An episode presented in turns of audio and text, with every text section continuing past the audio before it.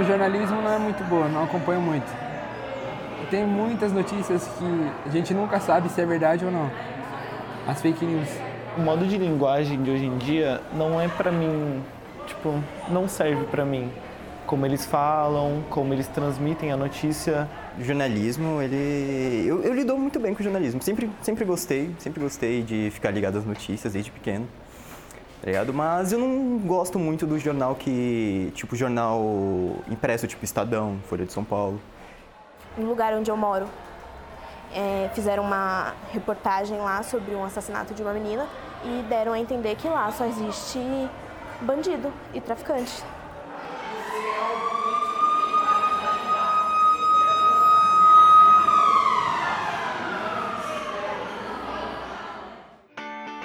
Esses são alguns adolescentes, todos com idades entre 14 e 17 anos, falando como enxergam o jornalismo e como as notícias impactam o seu dia a dia.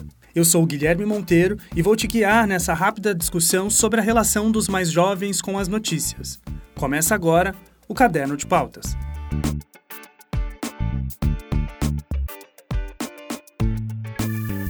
Nós acabamos de ouvir estudantes de ensino médio de três escolas públicas da Zona Sul de São Paulo. Além de críticos, eles se mostraram dispostos a discutir e aprender mais sobre o jornalismo. Eu não sei se você, você entende o que eu quero dizer, mas eu acho que a gente precisava de de algo assim, pelo que você disse, o jornalismo para adolescente, eu acho que a gente precisava de matérias como, sei lá, é, te ensinar a votar, ensinar os, os adolescentes a votarem, ensinar eles a escolherem um curso técnico que que ajude eles a escolher um curso técnico que tenha a ver com eles. O jornal ele mostra o que ele quer tipo uma festa. Ele vai mostrar as brigas, mas ele não mostra o dia a dia do, povo que está envolvido nas festas. É porque a mídia, é, o dia ele fala o que é do interesse deles. Que, tipo, jornais grandes, tipo, como o teu próprio Jornal Nacional, fala o que é do interesse deles. A internet, ela tem menos, como pode dizer, tabu?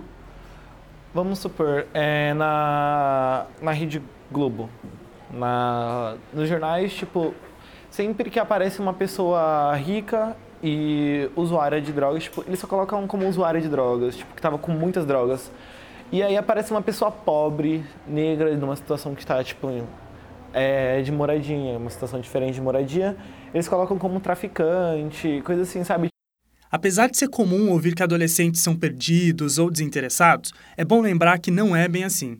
De acordo com a pesquisa Tic Kids Online Brasil de 2017, mais da metade dos entrevistados leu ou assistiu notícias pela internet. A pesquisa foi realizada com crianças e adolescentes de todas as regiões do país. Se você quiser saber mais detalhes, é só clicar no link que deixamos aqui na descrição do episódio. Mas resumindo, os adolescentes estão conectados e querem saber o que está acontecendo ao seu redor. Para responder essa e outras perguntas, nós buscamos a ajuda de duas jornalistas que vão falar com a gente aqui no Caderno de Pautas uma pesquisadora que vai explicar os porquês dessa relação e a editora-chefe do único jornal de grande circulação feito só para crianças e adolescentes. Eu, como pesquisadora dessa área, presto muita atenção nos adolescentes, tento conversar com quaisquer que eu encontro pela minha frente e a maioria é muito receptivo à minha interação. Essa é a jornalista e professora Juliana Doreto. Ela é doutora em Ciências da Comunicação pela Universidade de Nova Lisboa, em Portugal, e estuda a relação dos mais jovens com as mídias há um pouco mais de 10 anos. Nós conversamos pessoalmente, mas para melhorar a qualidade do áudio, eu regravei as minhas perguntas. Na minha opinião, os adolescentes, quem pergunta sobre o mundo, sobre a vida, sobre o país, sobre a cidade para os adolescentes? A escola, mas normalmente em atividades escolares mesmo, didáticas, e a família, em alguns casos, com algum grau também de é, conflito. Então, como uh, eu surjo como uma pesquisadora perguntando a eles o que eles acham do mundo, a receptividade é muito boa e eles têm opiniões, a maior parte muito interessante, muito, eles são bem articulados, são bastante críticos, a maior parte. E mesmo aqueles que não têm o nível de criticidade, digamos, que, que seria o desejado para estudantes de ensino médio, não são, em geral, porque a escola não os estimula, você entende as razões para que aquele pensamento seja assim. O jovem, em geral, está muito interessado. Quem não está interessado no jovem somos nós, adultos. Então, por que é importante produzir jornalismo para adolescente? O jornalista deve fazer o seu trabalho para todos os públicos e as crianças e adolescentes fazem parte da sociedade. A nossa função social, que é a de informar, de fornecer dados, informações, contextos, interpretações para que as pessoas possam viver melhor no mundo em que né, para que possam conhecer melhor o mundo em que vivem, serve, deve ser feita para toda a sociedade. E a gente esquece que as crianças e os adolescentes são parte da sociedade. Eles precisam disso, eles têm esse direito, inclusive, né? um direito à informação. Só que a gente esquece disso. Então, professora, diz pra gente, o que é notícia para eles? O que eu percebi é que eles chamam de notícia não apenas aquilo que nós jornalistas entendemos ser notícia, ou seja, narrativa jornalística, produção jornalística, mas qualquer informação que seja nova e interessante para eles. Então, um vídeo do YouTube também pode ser uma notícia. Isso que me interessa no YouTube, geralmente quando eu tô com mais vontade de ver uma notícia específica, eu procuro no YouTube. Tem um canal no YouTube muito bom que ele tipo ele revisa as notícias que estão passando, que está acontecendo no mundo, só que com um tom mais libertário, tipo de maneira muito menos informal, tá porque até fica mais confortável de você ver. Significa que ele não sabe muito a diferença entre uma coisa e outra? Na prática, talvez sim, porque ele não sabe direito como o jornalista produz aquela informação. Ele sabe que não é de uma fonte dita jornalística, mas ele não sabe diferenciar uma coisa da outra. E faz sentido, porque nós jornalistas não falamos para as pessoas como é que a gente obtém as informações. A gente não explica a apuração, a gente não revela os segredos. A gente diz que e, é, nossa produção é revelar a verdade, quando na verdade a gente faz uma construção narrativa. A gente junta pedaços, pedaços que dá. E eles não sabem disso. Claro que não sabem, a gente não diz para eles. A realidade socioeconômica impacta no interesse ou desinteresse pelas notícias? É, primeiro que assim, é importante é, ressaltar que a periferia também não é única, não é homogênea. Há várias periferias. E é claro que eu entrevistei crianças e adolescentes de classe média periférica e de classe baixa periférica, que é uma coisa muito diferente da outra é, você tem maior ou menor poder aquisitivo dentro do mesmo bairro, né? É só a gente caminhar pelas periferias que a gente sabe disso.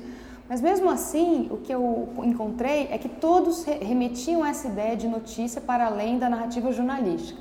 E por quê? Porque todos eles tinham carência de fontes informativas sobre os temas de seu interesse, sobre as suas rotinas, os seus cotidianos. A maior diferença está no acesso à informação, acesso aos dispositivos midiáticos que permitem que eles é, encontrem a informação.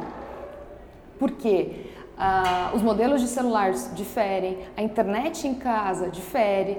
Tem adolescente que não tem internet em casa, só tem 3G ou 4G, porque é, é, é um controle é, de dados maior, mas também é mais barato, né? Então, como a gente pode definir que os adolescentes se relacionam com o jornalismo? É, é uma relação que não é muito uh, simples de definir. Eles sabem, reconhecem o jornalismo, reconhecem a importância do jornalismo, mas também são muito críticos em relação às empresas jornalísticas, uh, acusam a mídia de manipulação mas é uma relação dupla de desconfiança e ao mesmo tempo uh, de, de confiança quando eles precisam, às vezes, checar uma informação, uh, eles por vezes recorrem a essas mídias mais tradicionais, eles têm um consumo midiático das mídias tradicionais ou jornalísticas mais ou menos constantes, mas reconhecem, ou constante, mas reconhecem que nem tudo está lá e aí precisam partir para outras fontes informativas. Bom, fica claro que há uma crise nessa relação. O que nós, jornalistas, podemos fazer para melhorar essa relação? Acho que a gente tem que fazer veículos jornalísticos destinados para eles. A gente tinha alguma coisa, tinha a Capricho, era uma revista, mas enfim, muito específica para meninas, né, para garotas. A gente tinha o Folhetim, que era um suplemento eh, para jovens da Folha. A gente não tem mais isso e não tem mais nada que veio no lugar a gente não produz jornalismo para eles. Então é uma relação que na verdade nem diria que está em crise, porque ela hoje ela é praticamente inexistente, uma relação mais direta, né? uma produção que ela para eles. Nós não temos. Então o que fazer? Começar a fazer de novo com mais é, ênfase né? nesse público. A gente tem rede social, a gente tem internet, a gente tem outras formas de, de, de comunicação com eles, a gente não aproveitou nada disso para falar com os jovens e com as crianças. Partindo agora para o final da nossa conversa, professora, quais exemplos de fora do país você citaria como modelos para futuras iniciativas aqui no Brasil? Tem vários. A França é um dos países que mais tem publicações para criança. Elas são inclusive de diferentes temas. É, você tem uma diversidade grande também em relação à faixa etária. A BBC tem um telejornal para criança. É, a Espanha tem, tem produções audiovisuais também para criança. Há uma, a Holanda, os Estados Unidos, há uma série de, de exemplos bons. Eu, inclusive, no meu doutorado estudei uma, uma revista portuguesa, uma série de bons exemplos. assim. É, a, o telejornal da BBC tem 40 anos. Então, assim, e, e, a França também tem publicações assim de décadas de existência. À quoi ça sert Ça veut dire quoi ça Pourquoi c'est comme ça C'est où C'est qui lui Un jour, une question. C'est quoi la fraternité Hey everyone, it's Gabrielle Douglas here, two-time Olympic gold medalist, and you're watching Teen Kids News. Bom, infelizmente a nossa conversa para por aqui. Professora Juliana, muito obrigado pela aula que a senhora nos deu. E para você que nos ouve, agora nós vamos para uma conversa que tivemos com a Maria Carolina Cristianini. Ela é editora-chefe do jornal Joca, um dos jornais de grande circulação no país que é feito especialmente para crianças e adolescentes. Oi, Carolina, obrigado por participar aqui do nosso podcast. Bom, para quem nunca ouviu falar no Joca, o que, que vocês fazem? O Joca é um jornal para crianças e jovens e o que a gente faz é, publicar para esse público de crianças e jovens notícias da atualidade, o que está acontecendo no Brasil, no mundo, na ciência, nos esportes, com uma linguagem adequada, adaptada para que esse público consiga entender os assuntos.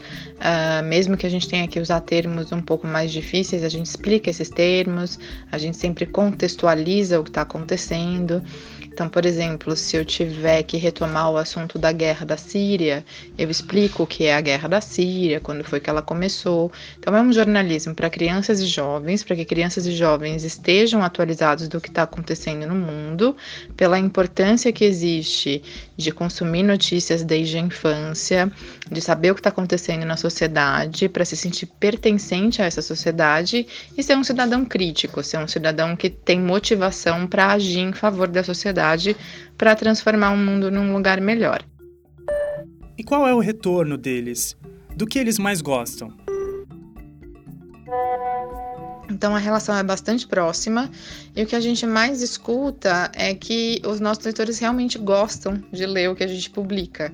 Não é uma leitura por prazer realmente. A gente, o que a gente percebe é que eles começam a entender as notícias, numa, elas estão numa linguagem que é próxima deles, uma linguagem que eles conseguem dar conta Uh, não, não é aquela linguagem mais rebuscada que às vezes aparece no jornalismo adulto, uma linguagem direta, objetiva de transmissão da informação. Então, o retorno que a gente tem é que ler Joca é um prazer, é um momento agradável para o nosso leitor. E vocês têm algum projeto com escolas públicas?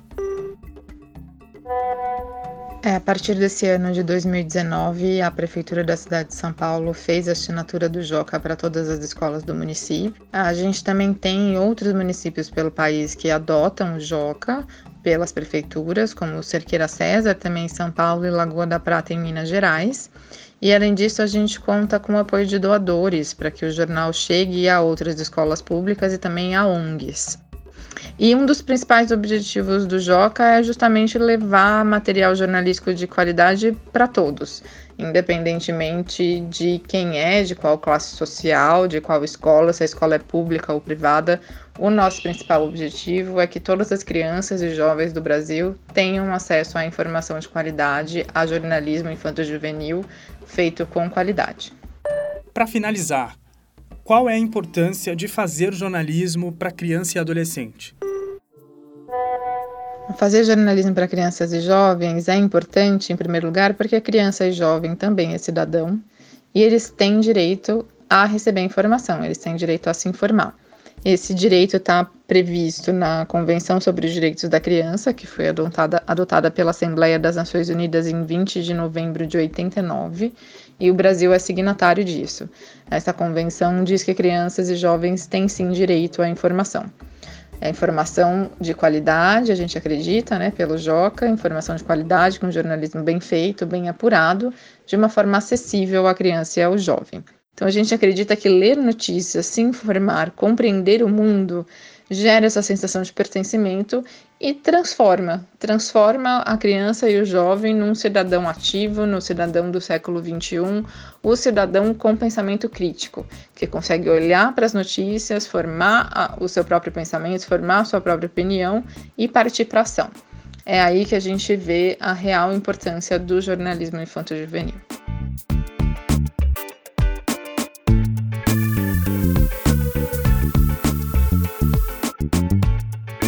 Esse foi o Caderno de Pautas, um podcast sobre jornalismo e educação. Esse episódio teve áudios da TV Brasil e da Unicef. Você pode nos ouvir mais vezes, baixar e compartilhar o nosso programa com os amigos. É tudo de graça. Segue a gente lá no Instagram, é arroba Caderno de Pautas Podcast. Tudo junto. Muito obrigado por chegar até aqui e até a próxima. Tchau!